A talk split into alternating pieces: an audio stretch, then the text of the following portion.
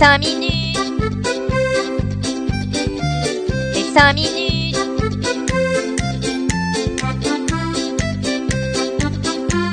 Les 5 minutes du coin. Bonjour à tous et bienvenue pour ce nouvel épisode des 5 minutes du coin. Petite citation de la semaine. J'investis comme si les marchés pouvaient fermer demain et rester fermés pendant 5 ans. Et cette semaine en est la preuve, on peut avoir des moments très violents jusqu'à mettre à mal nos convictions les plus profondes. N'investissez donc uniquement ce que vous êtes prêt à perdre. Le 10 novembre 2021, le Bitcoin touchait les 69 000 dollars. A l'inverse, le 10 novembre 2022, c'est-à-dire hier, il effleurait les 15 900 dollars. Une parfaite symétrie inversée dont on se serait bien passé. Bon voilà, pour faire plutôt simple, tout est dans le rouge, tout le monde a globalement pris un bon petit tarif. À l'heure où j'écris ces lignes, le Bitcoin est aux alentours des 17 000 dollars et le Fear Index, qui résistait depuis quelques semaines au-dessus des 30, est désormais de 21 dans l'extrême peur.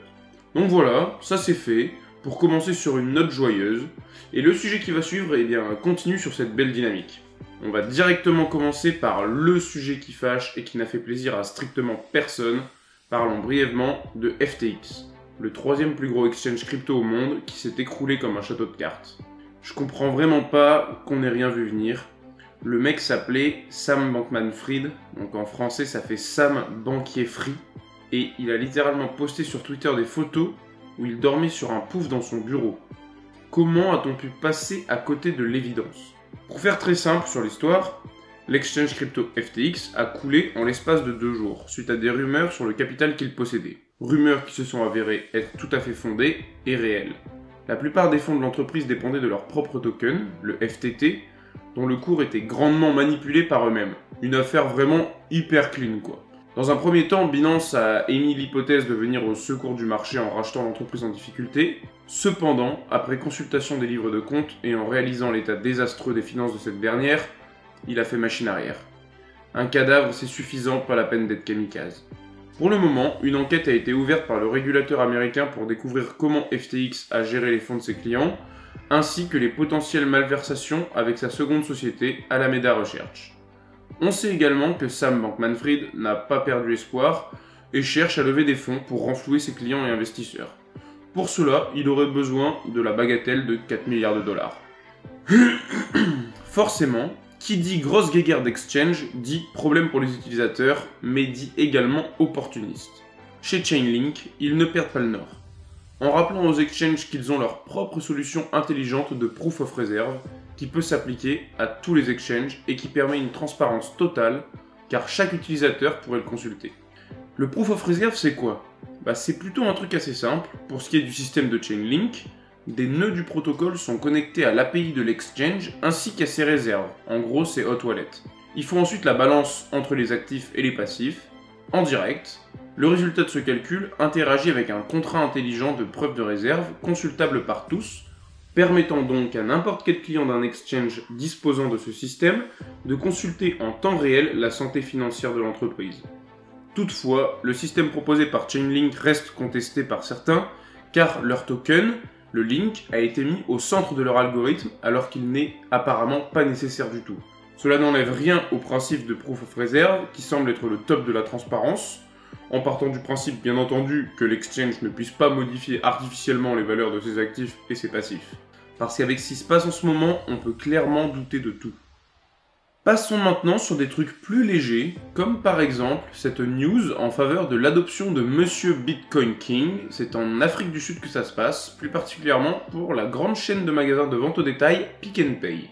Cette enseigne dispose de plus de 1600 boutiques, en comptant leurs magasins et leurs franchisés.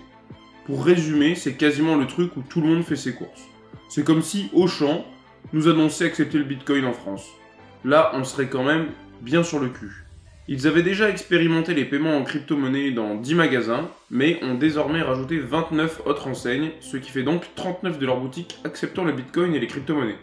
Chez eux, il est possible de payer avec plus de 90 cryptos différentes.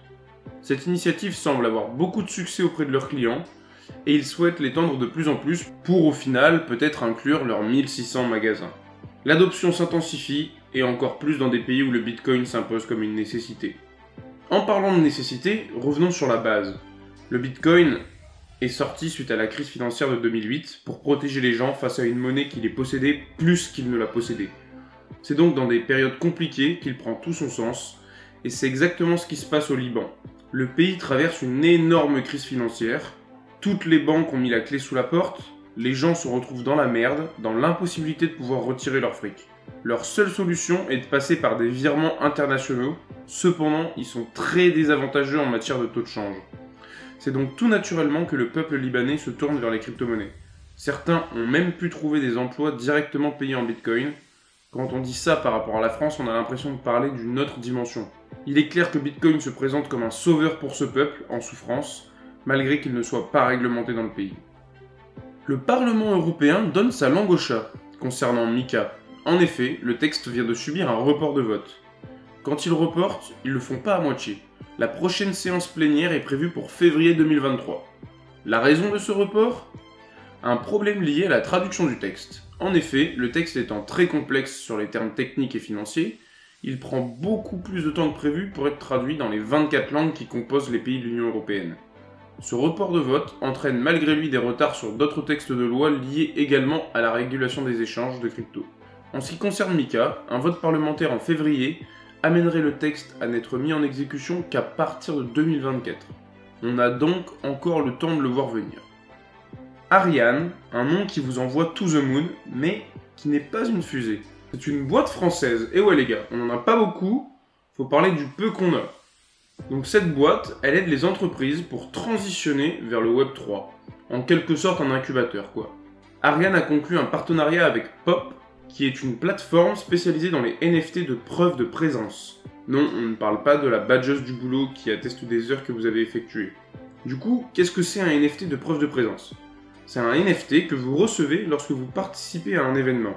Par exemple, lorsque vous allez à un concert ou un festival, vous recevez un NFT de preuve de présence en souvenir de votre venue.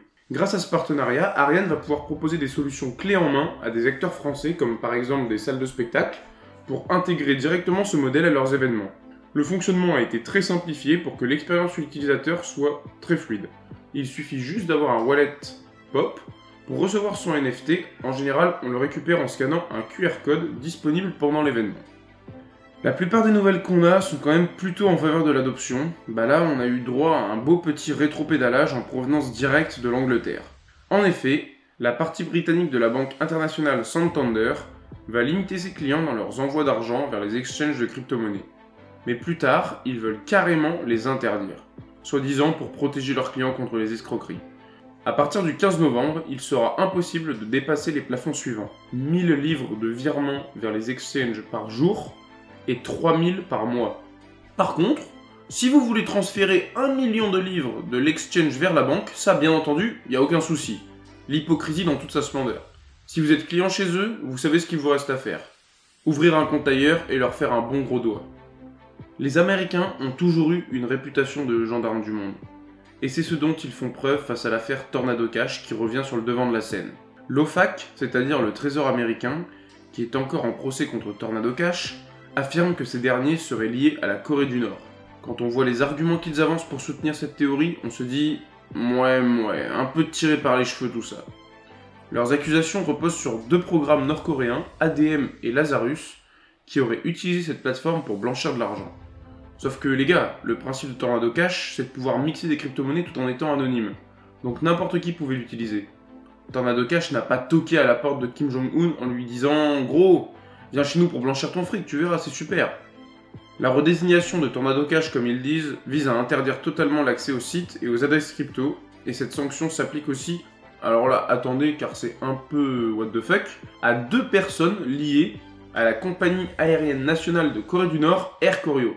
On sait pas ce qu'ils ont fait eux, mais c'est clair qu'ils sont pas très appréciés. Dans le registre des gens qui parlent de choses qu'ils n'appliquent pas vraiment, on a le cofondateur d'Ethereum Anthony Dilorio qui a présenté son projet Andiami visant à contrer le problème de la centralisation des projets décentralisés.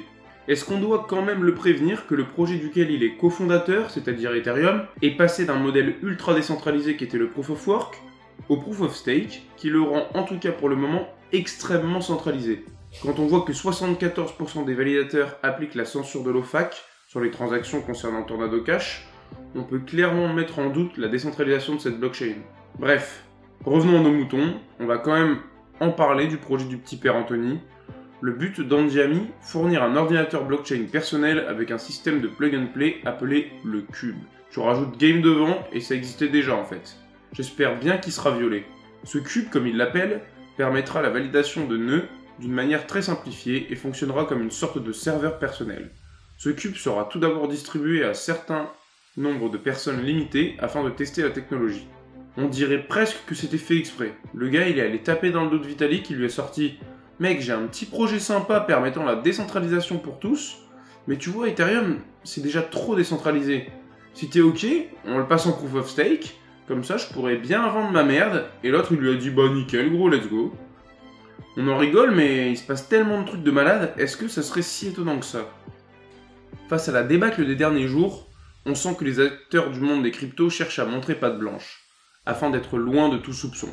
C'est dans cette optique, j'imagine, que l'USDC, le stablecoin de Circle, s'est retrouvé associé avec BlackRock. De quelle manière me demanderez-vous? Eh bien, avec la création du Circle Reserve Fund, traduit littéralement en français par le fonds de réserve Circle, et ouais les gars, j'étais en classe européenne, l'anglais n'a aucun secret pour moi. Ce fonds permet de mettre à l'abri une partie des réserves de l'USDC qui auront pour collatéral 20% de liquidité et 80% de bons du trésor américain à court terme. Finalement, ce fonds est confié à BlackRock, qui en aura la gestion. Ça tombe bien, vu que c'est une entreprise spécialisée dans la gestion d'actifs, il devrait pouvoir s'en sortir. Cette nouvelle a de quoi rassurer encore plus les utilisateurs du célèbre stablecoin, surtout quand on sait que le grand frère, l'USDT, a subi des risques de décorrélation avec le dollar ces derniers jours. Risques qui sont bien entendu écartés et fort heureusement n'ont fait aucune victime. Merci d'avoir suivi ces 5 minutes du coin. Si ce condensé de l'actualité vous a plu, n'hésitez pas à me suivre ici et sur Twitter Bonne journée à tous et surtout, hold on for dear life.